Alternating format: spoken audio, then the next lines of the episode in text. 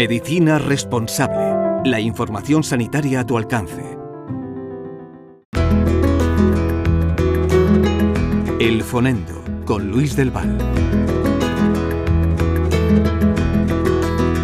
En el Día Internacional de la Visibilidad Transgénero debemos proyectar nuestro respeto por todas aquellas personas que han descubierto una desarmonía entre su constitución fisiológica y su sentimiento y emoción ante la sexualidad.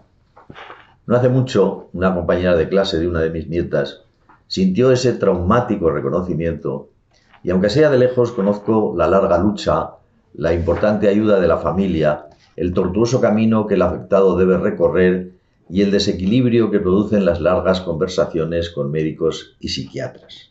Así pues, el asunto es importante, es trascendente y requiere nuestra máxima comprensión ante tratamientos zafios o frívolos.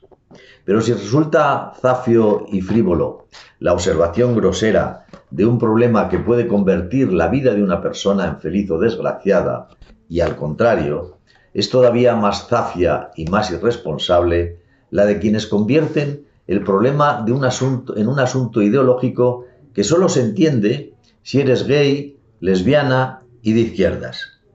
Este sectarismo puede convertir un problema respetable en una bandera del llamado progresismo que en ocasiones solo progresa en zafiedad. Un cambio de género no puede reconocerse en una ley sin la autorización de los padres del menor de edad. Primero, y más importante, porque la ayuda de la familia es básica e insustituible. Y segundo, porque no podemos legalizar la monstruosidad de que un menor no tenga capacidad para elegir al alcalde de su pueblo, pero pueda convertirse de la noche a la mañana de chico en chica o al contrario. Y que no lo sepa eso ni siquiera la madre que lo parió. Medicina responsable. Humanizamos la medicina.